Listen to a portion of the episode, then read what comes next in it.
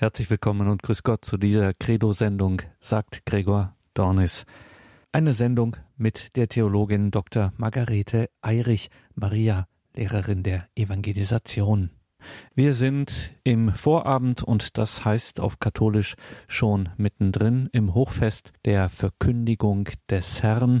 Es ist das Hochfest der Menschwerdung Gottes, der 25. März. Maria empfängt den Heiland und Erlöser Jesus Christus. Und deswegen steht natürlich Maria im besonderen Blick unseres Radioprogramms. Radio Horeb gehört ja zur weltweiten Radiofamilie von Radio Maria. Es ist die deutsche Radio Maria Station. Und diese Weltfamilie von Radio Maria hat nur ein einziges Ziel, nämlich das, was wir Evangelium nennen, die Botschaft vom Heil in Jesus Christus, dieses Evangelium in die ganze Welt zu tragen. Und alle diese Radio Maria Stationen, so auch die in Deutschland, nämlich Radio Horeb, stellen sich unter den besonderen Schutz der Mutter Gottes Maria, die nicht ohne Grund den altehrwürdigen Titel trägt, Stern der Evangelisation. Maria ist die Lehrerin der Evangelisation. So haben das Millionen von Menschen in der Kirchengeschichte immer wieder erfahren dürfen, unter anderem auch in Lateinamerika, nämlich in der Nähe der heutigen Hauptstadt von Mexiko am 9. Dezember 1531. Ein gewaltiges Beispiel für Maria als Lehrerin der Evangelisation und als wir dieses Thema für heute in die Programmplanung einbezogen haben, konnten wir nicht ahnen, wie aktuell das dann doch sein würde, wenn zum Beispiel Maria in jenem Ort in Mexiko, in Guadalupe, sagt, höre und lass es in dein Herz dringen, nichts soll dich erschrecken, nichts dich betrüben, nichts soll dein Antlitz, dein Herz verfinstern, fürchte nicht diese Krankheit, noch irgendeine andere Krankheit oder einen Kummer, einen Schmerz, bin ich denn nicht hier, deine Mutter? Bist du denn nicht in meinem Schatten unter meinem Schutz? Bin ich nicht die Quelle deiner Freude? Bist du nicht in den Falten meines Mantels? Habe ich dich nicht in meinem Arm? Brauchst du noch mehr als das? Nichts soll dich mehr ängstigen und verwirren. Maria, Lehrerin der Evangelisation, hören Sie jetzt einen Vortrag der Theologin Dr. Margarete Eirich. Mit Papst Benedikt XVI. und Johannes Paul II. beten wir. Heilige Maria, die du mit dem Namen unsere liebe Frau von Guadeloupe angerufen wirst, in deine mütterlichen Hände legen wir ermutigt von der Liebe, die du ausstrahlst, erneut unser Leben. Du Königin der Herzen aller Mütter der Welt und unseres Herzens. Mit großer Hoffnung wenden wir uns an dich und vertrauen uns dir an. Gegrüßet seist du, Maria, voll der Gnade, der Herr ist mit dir. Du bist gebenedeit unter den Frauen, und gebenedeit ist die Frucht deines Leibes, Jesus. Heilige Maria, Mutter Gottes, bitte für uns Sünder, jetzt und in der Stunde unseres Todes. Amen. Unsere liebe Frau von Guadeloupe, bitte für uns. Geliebter Juan Diego, sprechender Adler, zeig uns den Weg, der uns zu unserer lieben Frau von Guadeloupe führt. Sie möge uns im Innersten ihres Herzens aufnehmen denn sie ist die liebevolle und mitfühlende Mutter, die uns bis zum wahren Gott geleitet. Amen. Bevor ich nun mit dem eigentlichen Vortrag beginne, möchte ich noch eine Begriffsabklärung treffen, und zwar zwischen Evangelisation, Mission und Missionierung. Laut dem Lexikon für Theologie und Kirche Nummer 3 meint die Evangelisation eben die Verkündigung des Evangeliums im Allgemeinen. Sie umfasst einerseits die Mission im klassischen Sinne und zweitens eben die Neuevangelisation als Weitergabe des Glaubens an die, die das Evangelium schon erhalten haben. Also Evangelisation eben praktisch der neuere Begriff, der erst seit dem Zweiten Vatikanum verwendet wird. Ähm, davor gab es im Grunde nur den Begriff Mission. Und so werde ich in dem Vortrag beide Begriffe Evangelisation und Mission praktisch gleichwertig verwenden. Wie gesagt, das schließt eben die Nicht-Getauften wie die Getauften mit ein. So, nun beginne ich mit dem Vortrag. 1519 erreichten die spanischen Eroberer das heutige Mexiko. Sie fanden eine hochentwickelte Kultur vor mit eindrucksvollen Bauten, die wir bis heute bewundern können. Und nach dem Kommen folgte eine blutige Zeit der Konfrontation eben des Aufeinandertreffens zwischen den Ureinwohnern, den Azteken und den Spaniern. Nach dieser Zeit der Eroberung folgte ein Missionierungsversuch von Seiten der Spanier. Sie versuchten eben ihren mitgebrachten Glauben den Azteken, die an, äh, an, an Naturreligionen ähm, glaubten, an die verschiedenen Götter, der, die sich in, den, in der Natur zeigen und auch einen Menschenopferkult hatten, eben versuchten sie diese zu missionieren. Ja, und so gab es 1524 ein Religionsgespräch zwischen Priestern und den indianischen Vertretern der Oberschicht und deren Priester. Und über mehrere Tage versuchte eben die Spanier die religiösen Vorstellungswelt der Azteken zu verstehen und in allen Facetten eben aufzunehmen und haben anschließend dann dem die christliche Kultur oder Korrektur entgegengestellt und eben versucht, ähm, ihnen den christlichen Glauben zu geben. Doch diese Missionierungsmethode war wenig erfolgreich. Ein Teilnehmer, ein Franziskanermissionar, urteilte darüber später, dass diese Mühe vergeblich gewesen sei.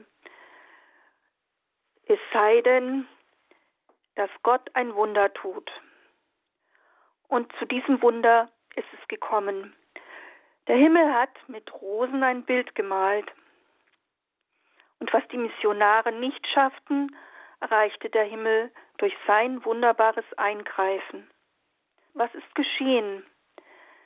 Wie gesagt, der Himmel hat ein Bild gemalt und hat die größte Wallfahrt begründet. Und nicht nur das. Nach zwölf Jahren wenig ergiebiger Missionierung der Spanier wurden annähernd neun Millionen Ureinwohner getauft und innerhalb weniger Jahre kamen eben, wie gesagt, neun Millionen Ureinwohner zum Glauben an Jesus Christus. Ja, und davon werde ich jetzt genauer berichten, wie es dazu kam. In vier Schritten einmal die historische Gegebenheit, also auf was geht die Wallfahrt zurück, dann das Bild, noch etwas erklären, das ich jetzt gerade angerissen hatte, das der Himmel gemalt hat und dann die weitere Entwicklung und schließlich, was wir von der Mutter Gottes von Guadeloupe eben mitnehmen können. Ja, zur geschichtlichen Gegebenheit. Am 9. Dezember 1531, also rundweg zwölf Jahre nach Kommen der Spanier, ist einem 57-jährigen Indio, Juan Diego, eine junge Frau von strahlender Schönheit auf dem Hügel Tepeyac erschienen. Es ist dies der Ort, also der heute Guadeloupe genannt wird, am Stadtrand von Mexico City, der Hauptstadt des heutigen Mexiko. Die Begegnung fand am Fest der unbefleckten Empfängnis Mariens statt, das dort am 9. Dezember gefeiert wurde. Ja, und zwei Dinge fallen gleich bei der ersten Erscheinung auf. Die schöne Dame nennt eben den Indio Chuanito. Das ist eben eine Liebessprache mit diesem Anhängen des Ito. Das ist eine Verkleinerungsform. Ähm, das ist aber auch gleichzeitig eben eine Liebessprache und ein Liebesausdruck. Umgekehrt nennt eben Juan Diego die äh, schöne Frau La Morenita, also auch wieder dieses Ita hinten, die Verkleinerungsform. So, und dann stellt sich die Mutter des ein, sie stellt sich als die Mutter des einzig wahren Gottes vor und knüpft damit an eine Erwartung an, die die Azteken hatten. Ihnen war geweissagt worden, der einzig wahre Gott werde kommen, und sie haben eben diesen einzig wahren Gott erwartet. Und daran knüpft die Mutter Gottes eben auch in ihrer Erscheinung an, in ihrer Botschaft. Gerade wenn sie spricht bei der ersten Erscheinung.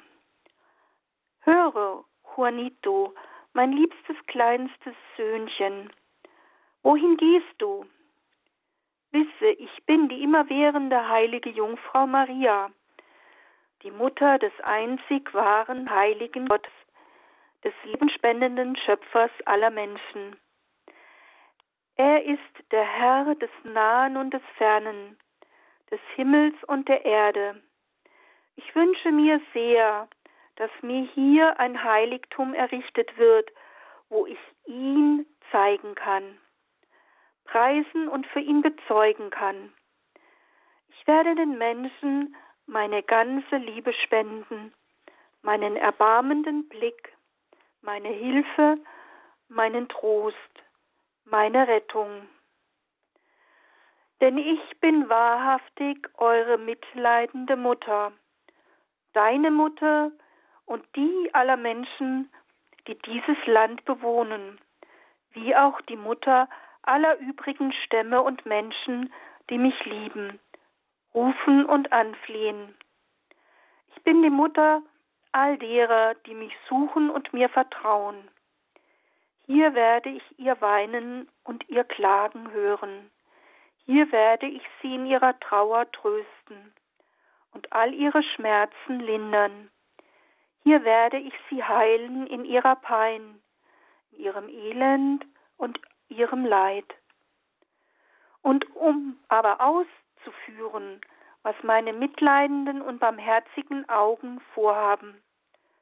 Geh zum Bischof von Mexiko, sag ihm, dass ich dich geschickt habe, und eröffne ihm, mit welcher Sehnsucht es mich danach verlangt, hier eine Heimstatt zu haben.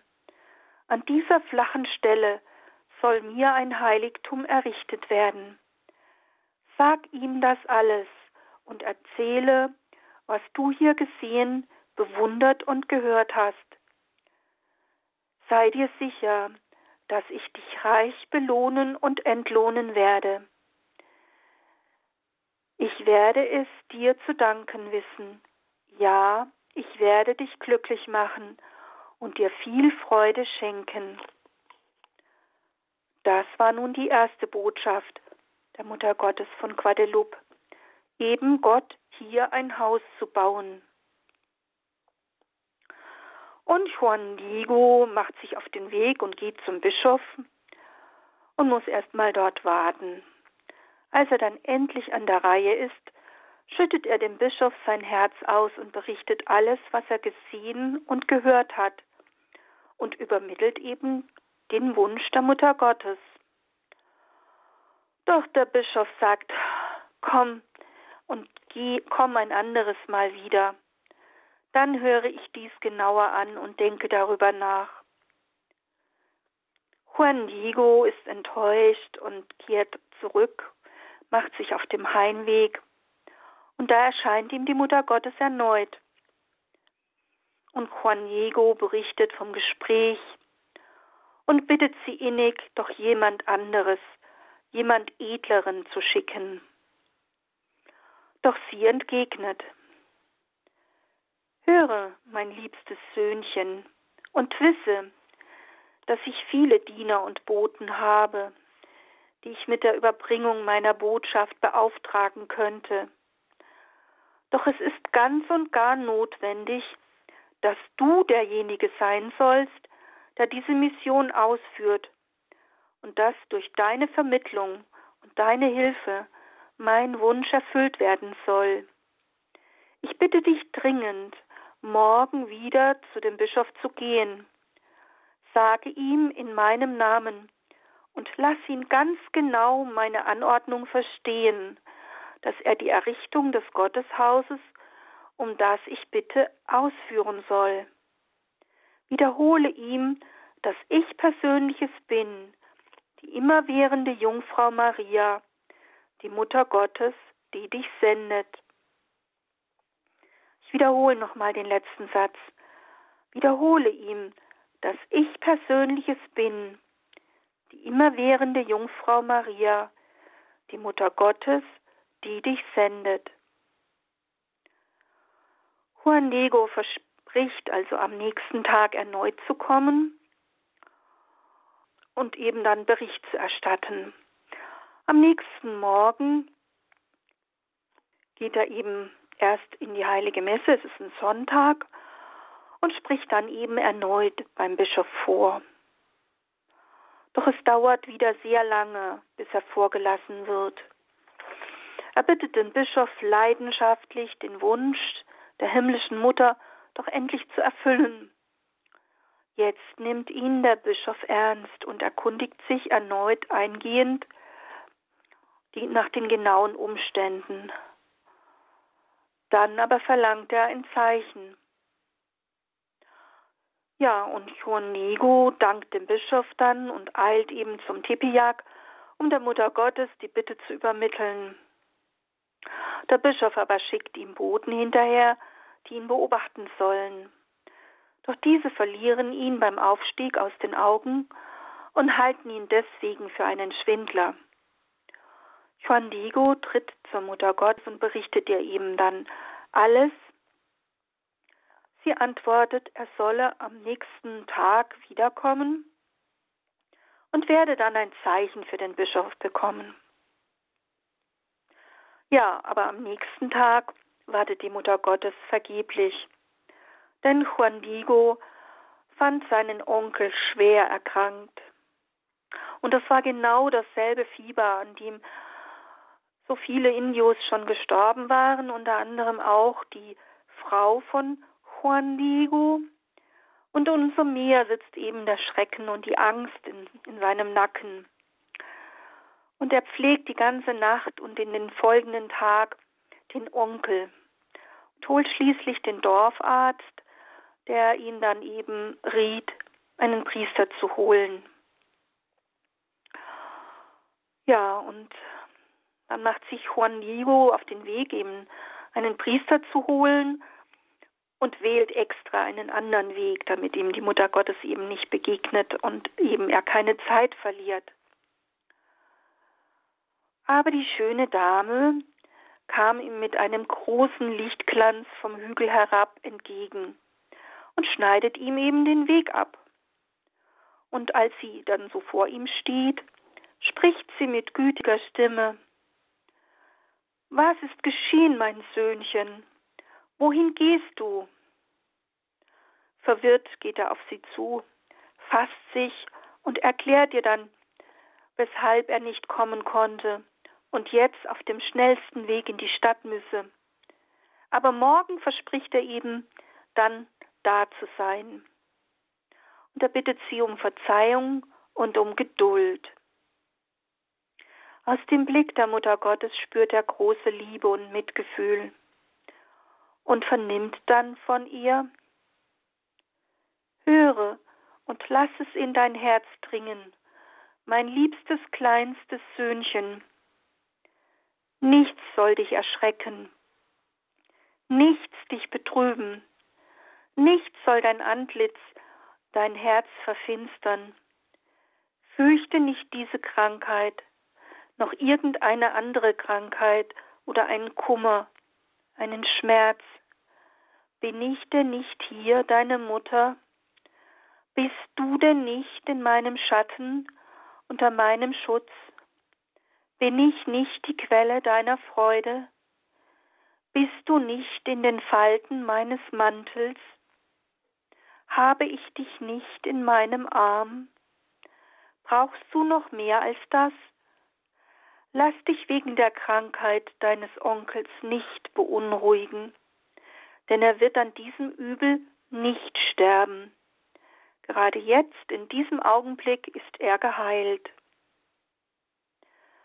Ja, und das ist die zweite Botschaft von der Mutter Gottes von Guadeloupe. Keine Angst oder Sorge zu haben. Ich wiederhole nochmal diese schöne Botschaft. Höre und lass es in dein Herz dringen, mein liebstes, kleinstes Söhnchen. Nichts soll dich erschrecken, nichts dich betrüben, nichts soll dein Antlitz, dein Herz verfinstern. Fürchte nicht diese Krankheit, noch irgendeine andere Krankheit oder einen Kummer, einen Schmerz. Bin ich denn nicht hier, deine Mutter? Bist du denn nicht in meinem Schatten, unter meinem Schutz? Bin ich nicht die Quelle deiner Freude? Bist du nicht in den Falten deines meines Mantels? Habe ich dich nicht in meinem Arm? Brauchst du noch mehr als das? Juan Diego beruhigt sich und bietet sofort an, mit dem erbetenen Zeichen eben zum Bischof zu gehen. Maria lächelt ihn an und weist ihn an, auf den Gipfel des Tepeyac zu steigen, eben an die Stelle, wo eben sie zuvor ihn gesehen hat. Dort werde er eben viele Blumen sehen und von denen solle er eben pflücken. Und das macht dann der Chondigo, steigt den Berg hinauf, sieht dort sehr, sehr viele schöne Blumen und pflückt sie. Und das ist eben eine das ist im Grunde das erste Wunder. Eine Blütenpracht mitten im Winter. Und dazu noch an einem steinigen Boden. Also völlig undenkbar. Und der, das dritte Wunder im Grunde, es sind kastalianische Rosen, nämlich genau von der Heimat, von der spanischen Heimat des Bischofs. Ja. Und die Mutter Gottes, also er steigt wieder hinunter zur Mutter Gottes, zeigt sie ihm, wie sie es gewünscht hat. Diese ordnet die etwas, wie das vielleicht Frauen so tun, dass es ordentlich aussieht, und äh, weist ihn eben an, diese kastalianischen Rosen, die er in seinen Umhang gepackt hat, ähm, dem Bischof zu bringen. Und sie spricht zu ihm, mein Söhnchen, diese verschiedenen Rosen sind das Zeichen, das du dem Bischof bringen sollst. Sage ihm in meinem Namen, dass er daraus meinen Willen erkennen soll und ihn erfüllen muss. Du sollst mein Botschafter sein, der mein ganzes Vertrauen verdient. Ich befehle dir, die Tilma, den Umhang, nicht zu öffnen und ihren Inhalt nicht zu enthüllen, als erst in, de, in seiner Gegenwart. Dann sage ihm alles. Schildere, wie ich dich nach oben auf den Hügel geschickt habe, wo du diese Blumen in verschwenderischer Fülle fandest. Erzähle ihm erneut alles, was du hier gesehen und gehört hast um ihn anzutreiben, meinen Wünschen nachzukommen und das Gotteshaus hier zu erbauen, wie ich gebeten habe. Juan Diego macht sich natürlich gleich auf, geht zum Bischof, erlebt dort wieder, dass ihm die Dienerschaft brüskiert, aber nach einer ganzen Weile, nachdem sie auch sehen, dass er etwas in seiner Tilma, in seinem Umlang verbirgt, melden sie ihm eben den Bischof. Und diesmal sind beim Bischof wichtige Persönlichkeiten, unter anderem der neue Gouverneur von Mexiko. Juan Diego berichtet dann dort dem Bischof und den anwesenden Persönlichkeiten, was ihm die Mutter Gottes aufgetragen hat und öffnet dann seinen Tilma, seinen Umhang und leert die Blumenpracht vor dem Bischof auf den Boden. Der Bischof ist überwältigt, sieht zuerst die Blumen, dann auf den Umhang und bemerkt darauf ein herrliches Bild der Mutter Gottes. Alle Anwesenden sinken in die Knie und sind gepackt von dem Wunder. Juanego wundert sich auch und blickt herunter an sich und sieht eben da dieses Bild der Frau, eben die er auf dem Hügel Tepeyac gesehen hatte. Und dieses Doppelwunder überzeugt dann eben den Bischof. Also einmal das Bild und eben dann auch die Rosen mitten im Winter. Ja, und die Botschaft von dem Wunder breitet sich aus. Der Bischof ordnet an, dass eben zunächst eine Kapelle am Erscheinungsort errichtet werden soll und danach und daneben eine große Basilika. Ja, Ligo wird mit einer Abordnung des Bischofs nach Hause gebracht und geht natürlich sofort zu seinem Onkel, den er geheilt vorfindet. Dieser berichtet, dass er plötzlich den Raum von Licht erfüllt sah und eine schöne Dame erblickte, die Ruhe und Frieden ausstrahlte. Im selben Moment fühlte er sich befreit vom Fieber und Schwäche und fiel vor der Dame auf die Knie. Diese berichtet ihm von der Begegnung mit seinem Neffen, dem Zeichen und dem Bild, das auf der Tilma eingeprägt sei, und dann nannte sie den Titel, unter dem sie zukünftig angerufen werden wollte. Und dies äußerte sie eben in der Nahuatl-Sprache, der Sprache der Azteken. Das war auch die Sprache, mit, sie, mit der sie eben mit Juan Diego gesprochen hat.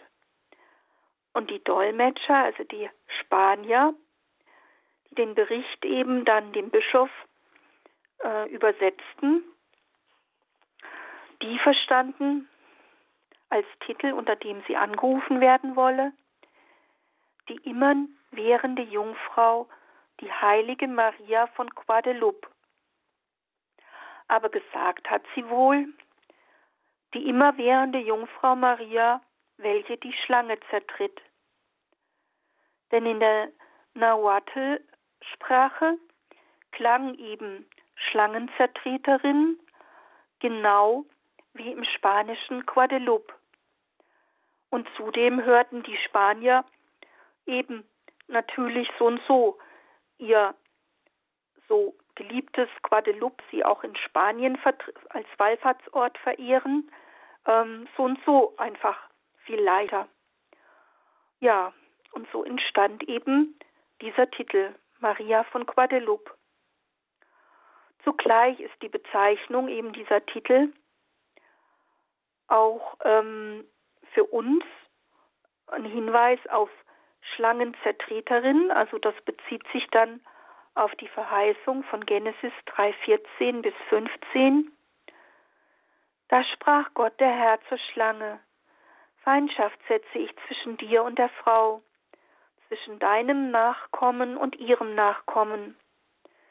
Er tritt dich am Kopf und du triffst ihn an der Ferse. Und gleichzeitig bezeichnet eben dieses, dieser Begriff Schlangenzertreterin auch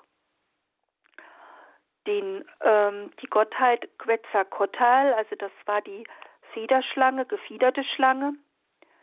Das war ein Aztekengott, dem jährlich 20.000 Menschen dargebracht wurden in einer schrecklichen Menschenopferpraxis.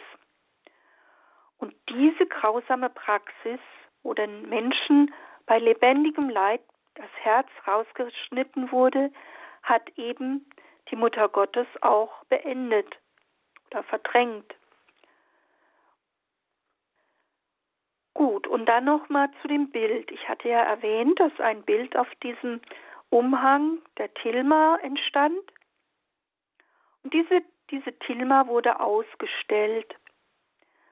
Und die Azteken, die geübt sind im Lesen von Bildern und Symbolen, erkennen in dieser wunderschönen Dame mit den indianischen Zügen ein Zeichen vom Himmel.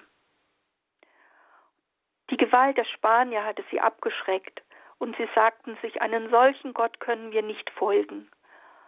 Aber die Mutter Gottes hier, die auf diese Not eingegangen ist und die Bildersprache der Azteken benutzte, sie hat hier ein Bild geschenkt, das eine einzige Katechese für sie ist, für die Azteken. Und Unglaubliches geschieht. Die hier bisher im Götterkult verharrenden Azteken kommen mehr als zehn Jahre nach Beginn der Missionierung durch die spanischen Eroberer zum Glauben. Sie betrachten das Bild und glauben. Zu Hunderttausenden strömen sie zu dem Bild und bitten anschließend um die Taufe. Annähernd neun Millionen wurden in wenigen Jahren getauft und das Bild führt zu einer unerwarteten Bekehrungswelle unter den Azteken und breitet sich in ganz Amerika aus und führt eben überall, wo es hinkommt, zu einer Bekehrungswelle. Was war das, was sie bekehrte? Das war einmal das mexikanische Aussehen, beziehungsweise sie erschien als Mestize, also als Nachkomme eines indianischen und eines weißen Elternteils. Und das drückt eben ihre geistige Mutterschaft aus, wie Johannes Paul II. später es ausgedrückt hat, weil sie praktisch als Mutter, als Mestize erschien. Und dann ist in dem Bild ver verbunden miteinander eben oder be beziehungsweise äh, sind Anklänge an die alten Götter zu finden. Also es wird die Kultur an die Kultur angeknüpft und dann natürlich auch die erstaunlichen Wunder im Zusammenhang mit der Erscheinung. Ja, für die Azteken ist das Bild, wie gesagt, eine sprechende Katechese.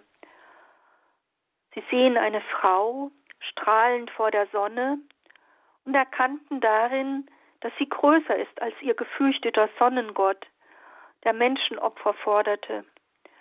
Und sie erkannten, dass diese Frau stärker ist als dieser von ihnen so gefürchtete Gott. Und sie sehen, sie steht auf einem Halbmond. Das war das Symbol für den gefiederten Schlangengott Quetzalcoatl, den ich schon erwähnte.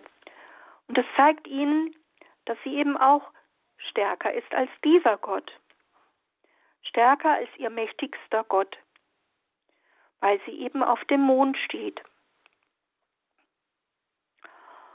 Und wir erinnern uns auch bei diesen Symbolen, also wir jetzt von unserer europäischen Kultur her eine Darstellung der Immaculata oder der apokalyptischen Frau, wie es in der Kunstgeschichte heißt. Und das klingt eben an, die Offenbarung 12.1, also die geheime Offenbarung in der Bibel.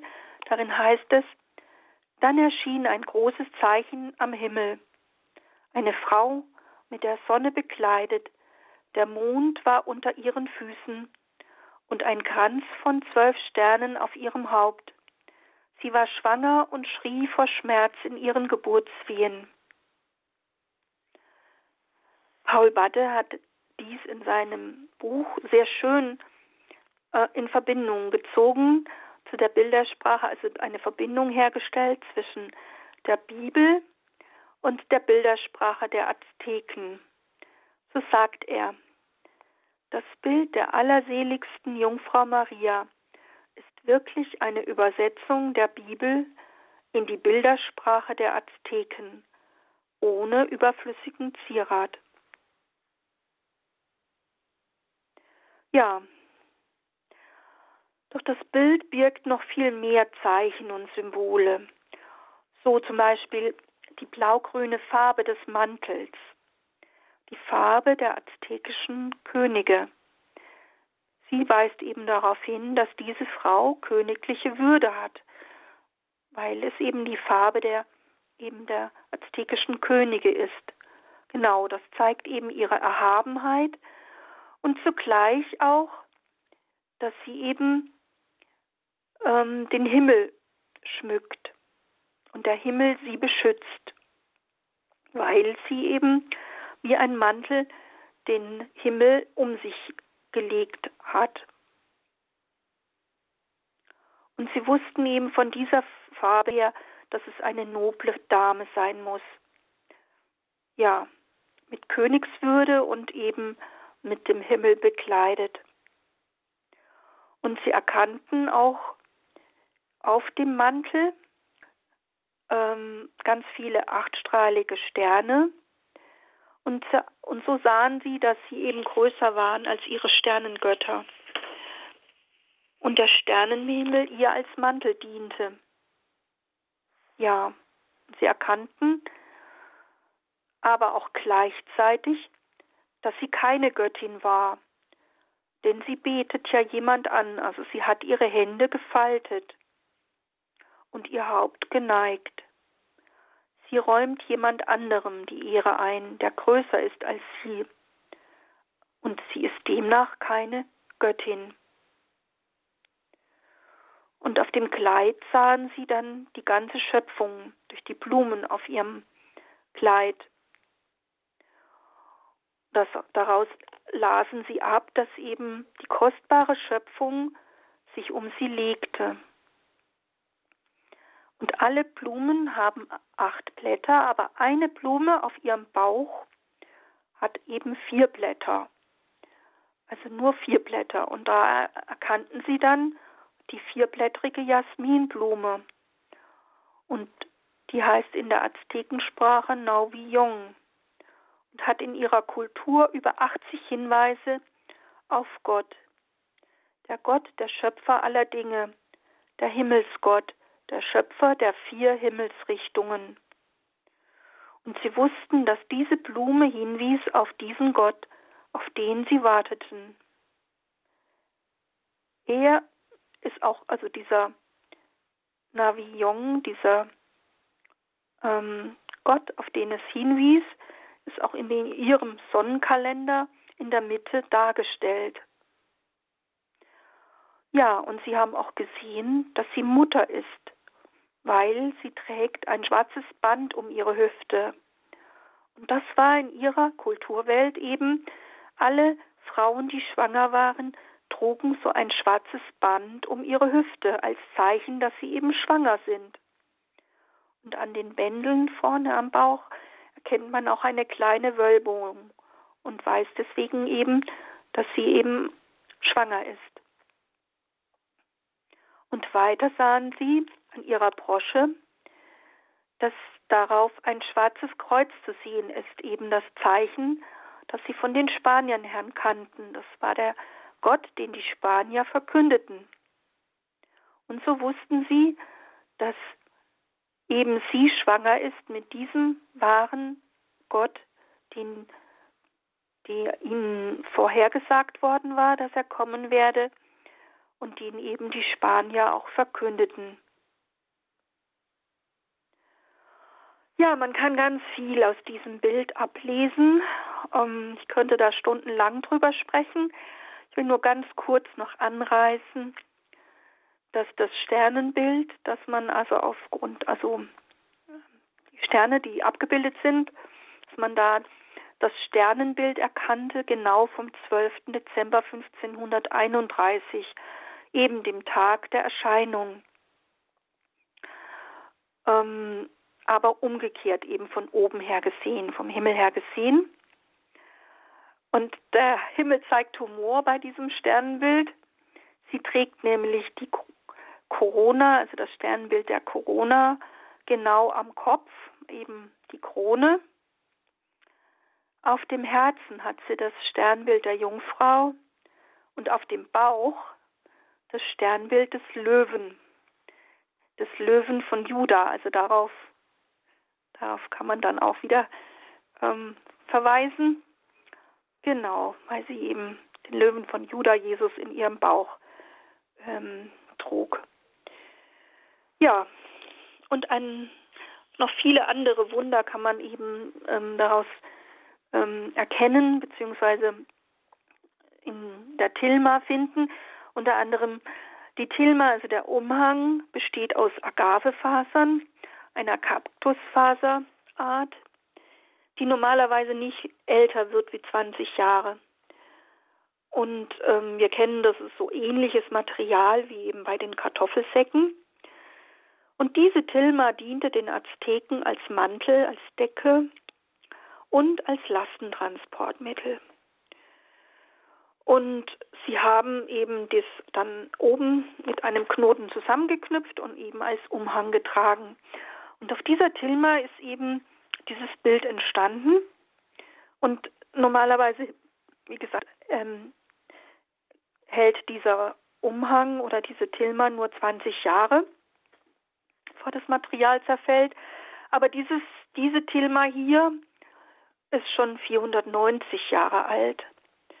Und die Wissenschaft steht da auch vor einem Rätsel, warum das Material nicht verfallen ist. Und noch schlimmer, es hat auch 116 Jahre lang ungeschützt dem Ruf, Ruß und dem Qualm von Millionen von Kerzen widerstanden und die Farben schimmern nach wie vor in der, in der gleichen Pracht und ähm, sind nicht geschwärzt worden. Ja, es gibt noch ganz viel zu sagen zu diesem ähm, Bild und zu diesen vielen Wundern, die daraus entstand.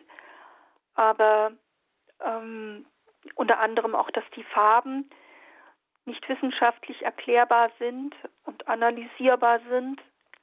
Ja, es ist einfach unterm Strich ähm, nicht menschlich erklärbar ein bleibendes übernatürliches Eingreifen auf Erden.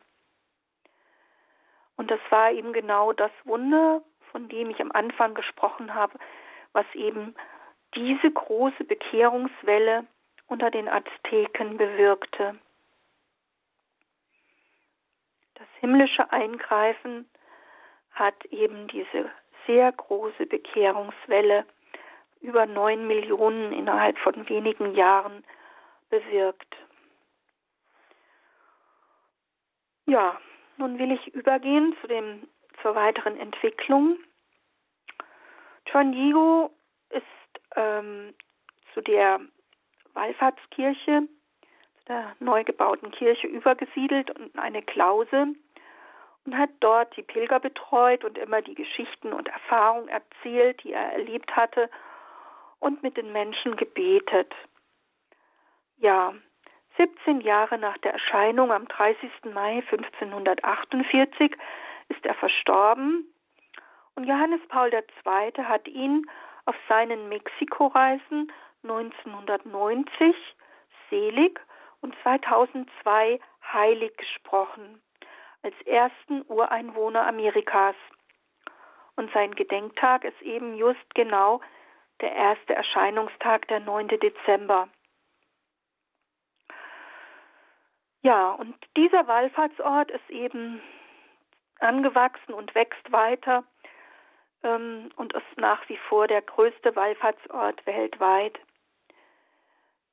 Und die Mutter Gottes von Guadeloupe wurde dann zur Beschützerin und Patronin Mexikos und Amerikas erhoben und unzählige Kopien des Bildes wurden hergestellt und, ähm, und haben sich eben verbreitet. Viele Päpste waren schon in Guadeloupe. Ich will jetzt nicht die ganze Liste aufzählen, sondern mich eben beschränken im Grunde auf die drei, die ähm, wir alle noch so kennen. Ja, die letzten drei Päpste pilgerten eben ebenfalls auch dorthin, um das ihnen anvertraute Gottesvolk eben ihr anzuempfehlen. Auch Papst Franziskus als großer Marienverehrer, der vor und nach jeder Pastoralreise zur päpstlichen Muttergotteskirche nach äh, in Rom Santa Maria Maggiore pilgert, war 2016 dort und er erklärte damals, dass dies eine ganz besondere Reise für ihn war. Dies lag wohl nicht nur an seiner lateinamerikanischen Her Herkunft, also ist die Mutter Gottes von Guadeloupe wird in ganz Amerika, also auch in Lateinamerika besonders verehrt, ähm, sondern wir finden auch in, seinem, in seiner Lebensgeschichte noch einen weiteren Anknüpfungspunkt. Und zwar, als er 52 Jahre war, alt war, hatte er eine schwere Lebenskrise gehabt, in der er viel an seine in seiner Kindheit erfahrenen Verletzungen gedacht habe.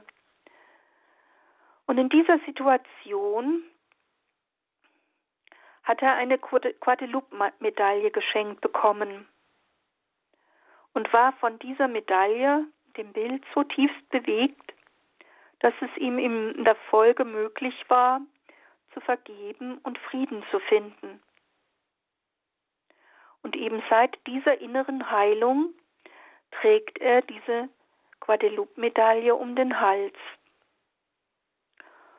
Und weiter hat er dann auf, der Rück, auf, der, auf dem Rückflug von seiner Reise zur Morenita, also zur kleinen Braunen, bekannt. Immer wenn er Probleme und Ängste und Unsicherheiten hat, wendet er sich im Gebet an die Mutter Gottes von Guadeloupe und wiederholt dann stets die Worte der Morenita an den Seher Juanigo. Hab keine Angst, bin ich denn nicht auf deiner Seite? Hab keine Angst, bin ich denn nicht auf deiner Seite? Hab keine Angst, bin ich denn nicht auf deiner Seite?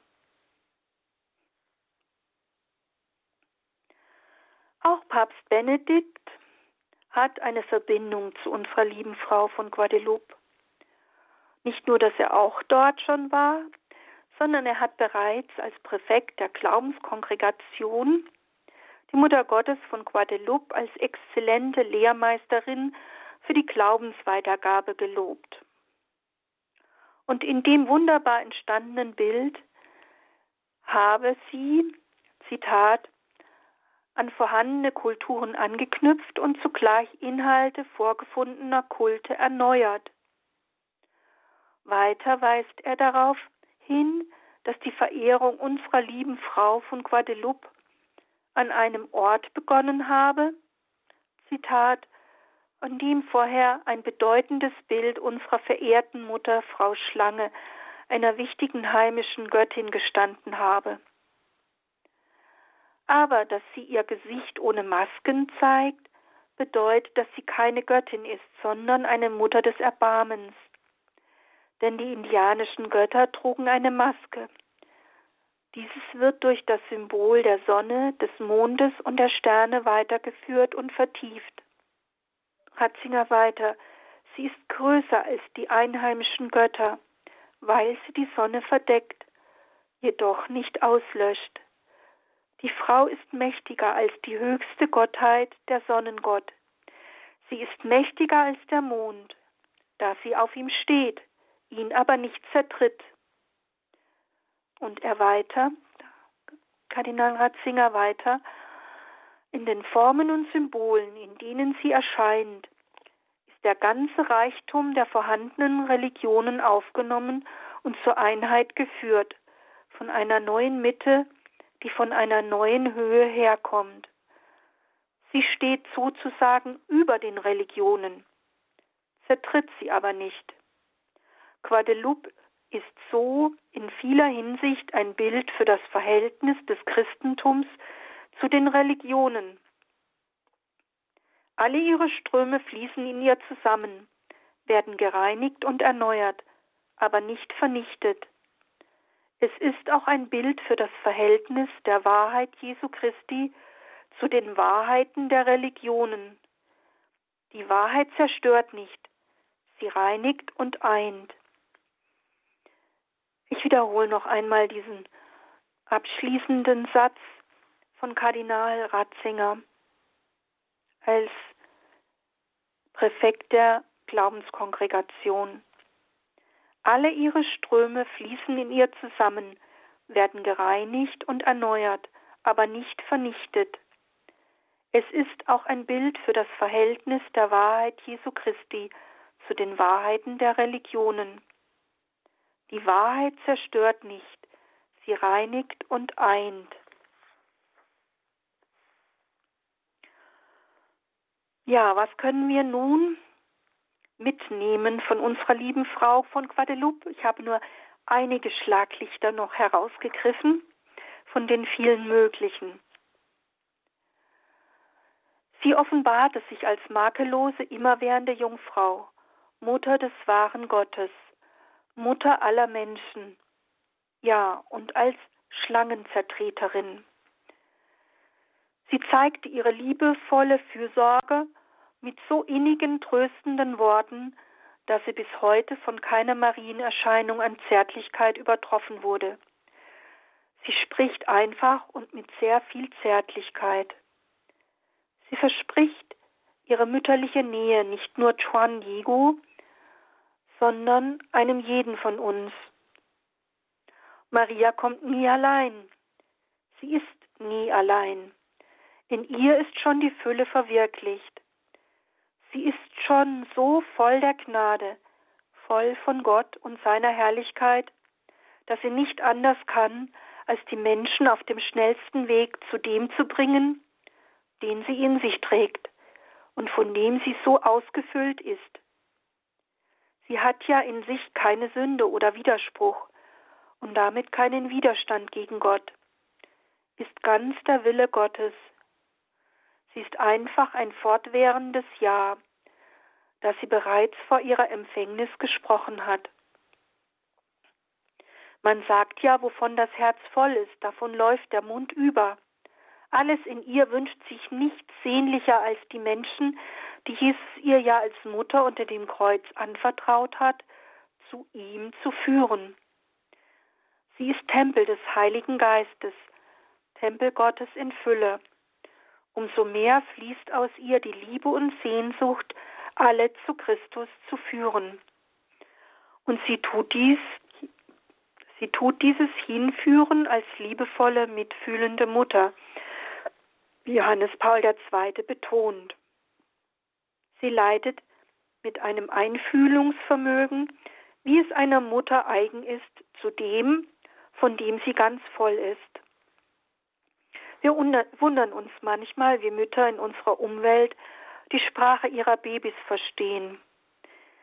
Diese kleinen Kinder können noch keine Worte sprechen, sondern babbeln meist unverständliche Laute. Doch Mütter scheinen dies sehr gut zu verstehen. Sie verstehen einfach, was das Kind braucht und zu seinem Wachstum nötig ist. Mit einem der Mütter eigenen Blick und Sinn verstehen sie einfach, was das Baby braucht und was gut für sein Gedeihen ist. Ebenso und in vollendeter Form hat auch die himmlische Mutter verstanden, was ihr die ihr anvertrauten Kinder brauchen. Sie sah die Not dieser Indios, die einem Gott huldigten, von dem sie meinten, er fordere so viele Menschenopfer. Diesen Menschen brachte sie den, den sie ersehnten, den einzig wahren Gott. Und sie bringt ihnen diesen Gott, den sie bereits ersehnten, mit der Liebe und dem Einfühlungsvermögen einer Mutter. Sie verwirft nicht den Reichtum der vorhandenen Kultur, sondern greift ihn mit Achtung auf. Sie nimmt vorhandene Elemente und Symbole der Verehrung der Schöpfung auf, aber erneuert sie und reinigt sie. So erscheint sie mit dem Strahlenelement der Sonne, aber steht vor ihr. Sie ist größer als die einheimischen Götter, weil sie die Sonne verdeckt, jedoch nicht auslöscht. Wie die Azteken die Gewalt der Spanier abgeschreckt hatte, so werden die Indios nun angezogen von der Bildersprache der himmlischen Mutter.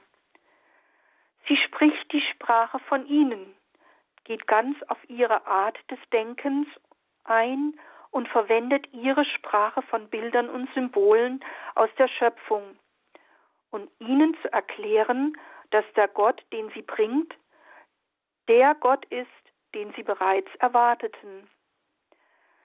Indem sie so auf sie eingeht und voll der Gnade ist, voll, voll von der Fülle der Herrlichkeit Gottes, vermag sie das zu erreichen, was die Missionare vergeblich versucht hatten. Millionen von Menschen bekehren sich. Die himmlische Pädagogik ist einfach unschlagbar. Und diese unschlagbare Pädagogik hält bis heute an. 2019 hat es mit 11 Millionen Pilger in der Guadalupe-Basilika nun zum wiederholten Mal einen Anstieg einen Vorjahres, des Vorjahresrekordes gegeben. 2018 waren es nur 10,6 Millionen Pilger und 2017 nur 7,3 Millionen Pilger. Ja, Johannes Paul II. hat einen weiteren Aspekt zu ihrer Mutterschaft hervorgehoben. Ihr mestizisches Gesicht bringt ihre geistliche Mutterschaft zum Ausdruck. Ja, also sie erscheint ja als Nachkomme eines weißen und eines indianischen Elternteils. Und dies zeigt eben ihre Mutterschaft, wie sie auch die Kulturen miteinander verbinden will, so will sie in ihrer Erscheinung auch eben beide miteinander in Verbindung bringen. Ja, und es gibt kein aussichtsloses Unterfangen für die Mutter Gottes. Über mehr als zehn Jahre hatten die Franziskaner-Missionare versucht, den Indios den Glauben Jesus Christus zu bringen und die men schreckliche Menschenopferpraxis abzustellen. Und sie hatten dabei kaum Erfolg. Doch für die, die voll der Gnade ist, war es ein leichtes, in Windeseilen die Herzen der Azteken zu gewinnen. Kardinal Ratzinger hat sie ja deswegen auch als exzellente Lehrmeisterin für die Glaubensweitergabe bezeichnet. Und wo die ist, die voll der Gnade ist, da fließen die Gnaden. In Guadeloupe schenkte sie reiche Gnaden und schenkt sie immer neu. Eben die Hinwendung zum einzig wahren Gott, auf den die Indios warteten. Treffend hat dies Johannes Paul II. am 31.07.2002 bei der Heiligsprechung von Juan Diego auf den Punkt gebracht.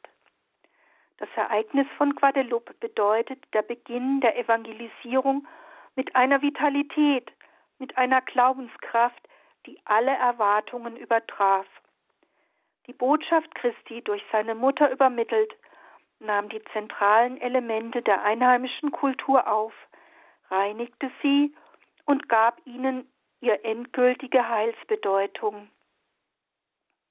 Deshalb besitzen Guadeloupe und Juan Diego einen tiefen kirchlichen und missionarischen Sinn. Sie sind das Vorbild einer auf vollkommenen Weise inkulturierten Evangelisierung. Ja, mit diesen Worten dass die Mutter Gottes eben die Expertin für die Evangelisation ist, schließe ich und danke Ihnen für die Aufmerksamkeit. In der heutigen Credo-Sendung hier bei Radio Horeb und Radio Maria hörten Sie einen Vortrag von Dr. Margarete Eirich, Maria, Lehrerin der Evangelisation Liebe Hörerinnen und Hörer, das gibt's auch in unserer Mediathek auf horeb.org beziehungsweise in der Radio Horeb App kann man das in Kürze nachhören und natürlich auch teilen in den sozialen Netzwerken, gerade in dieser Zeit ein schönes Zeugnis, Bekenntnis, ein Geschenk für Menschen in ihrer Umgebung, in ihrer Nähe, echte Freunde und vielleicht auch weniger echte Freunde in den Freundeslisten lohnt sich immer die Beiträge von Radio Horeb zu teilen. Mein Name ist Gregor Dornis. Danke Ihnen allen fürs Dabeisein. Weiterhin im Gebet verbunden und weil es so schön ist, noch einmal diese Botschaft der Gottesmutter aus dem Jahr 1531. Damit lassen wir diese Sendung ausklingen. Höre und lass es in dein Herz dringen. Nichts soll dich erschrecken, nichts dich betrüben, Nichts soll dein Antlitz, dein Herz verfinstern, fürchte nicht diese Krankheit noch irgendeine andere Krankheit oder einen Kummer, einen Schmerz. Bin ich denn nicht hier, deine Mutter? Bist du denn nicht in meinem Schatten unter meinem Schutz? Bin ich nicht die Quelle deiner Freude? Bist du nicht in den Falten meines Mantels? Habe ich dich nicht in meinem Arm? Brauchst du noch mehr als das? Nichts soll dich mehr ängstigen und verwirren.